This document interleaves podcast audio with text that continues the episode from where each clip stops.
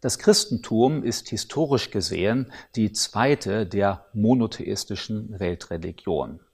Christen verstehen sich als eng verwandt mit dem Alten Testament der Tora der Juden.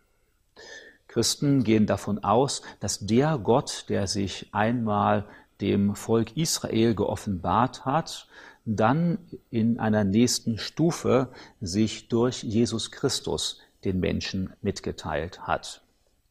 Insofern steht im Mittelpunkt des christlichen Glaubens das, das Kreuz, an dem Jesus Christus für die Schuld der Menschen gestorben ist.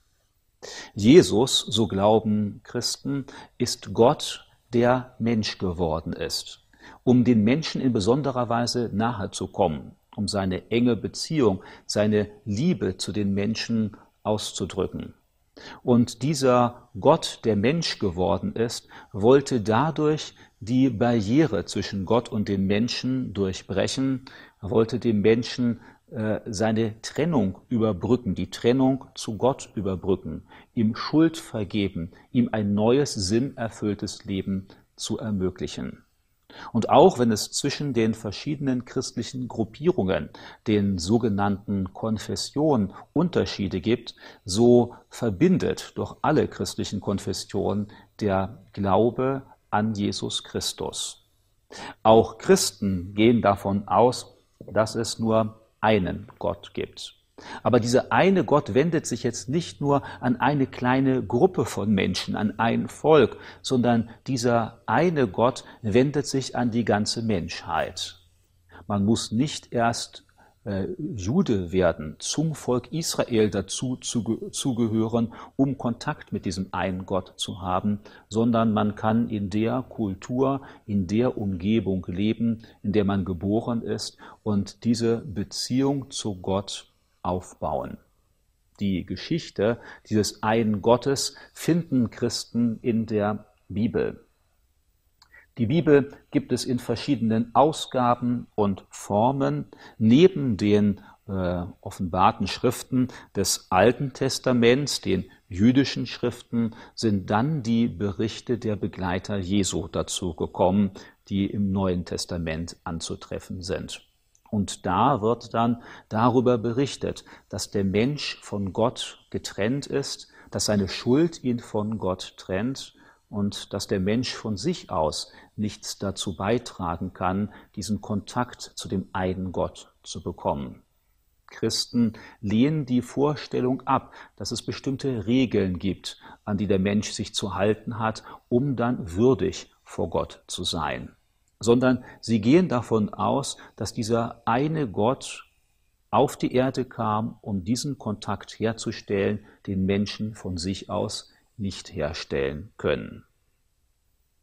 Es gibt dann unterschiedliche Formen, diesen Glauben auszuleben. Christen besuchen Kirchen und Gemeinden, Christen setzen sich mit der Bibel auseinander und lesen darin, um diesen Willen Gottes zu erfahren und dann auch auszuleben. Christen gehen davon aus, dass sie nach ihrer irdischen körperlichen Existenz in der Ewigkeit bei Gott sein werden, dass ihre Seele, jener immaterielle, aber ganz persönliche Bereich ihrer äh, Individualität weiter existiert, auch über den Tod hinaus. Und dass dieser eine Gott nicht nur an einer Vereinung der menschlichen Wesen mit ihm interessiert ist, sondern dass er ein Gegenüber haben will. Jemand, mit dem er kommunizieren kann. Jemand, mit dem er in Ewigkeit Gemeinschaft haben kann. Die Beschreibungen dieses Zustands mit Gott finden sich in dem Neuen Testament, sind aber lediglich Andeutungen, weil keiner der Autoren des Neuen Testaments so ganz genau Gott beschreiben kann, so ganz genau diesen Zustand beschreiben kann. Aber er wird verglichen mit einer Hochzeitsfeier, mit einem Zustand endlosen Glücks und der Zufriedenheit, weil der Mensch, der seine Sehnsucht nach Gott hat, jetzt zum Ziel gekommen ist, dass seine endlichen, dass seine Bedürfnisse, die er hat, nach Sinnerfüllung, nach Orientierung von Gott beantwortet werden und er hier schon auf der Erde ein Leben führen kann, ein befriedigendes Leben führen kann und dass er dann die Hoffnung darauf hat, in der Ewigkeit, in der Existenz nach diesem irdischen Leben bei diesem einen Gott, der gekennzeichnet ist von Liebe, dass er dort die Ewigkeit verbringen kann. Äh, durch die Jahrhunderte hinweg haben sich Christen in verschiedene Gruppen aufgeteilt. Und die größten dieser Gruppen sind die katholische Kirche, die orthodoxe Kirche und sind die protestantischen Kirchen, die sich wiederum in einzelne Organisationen und Gruppen aufteilen.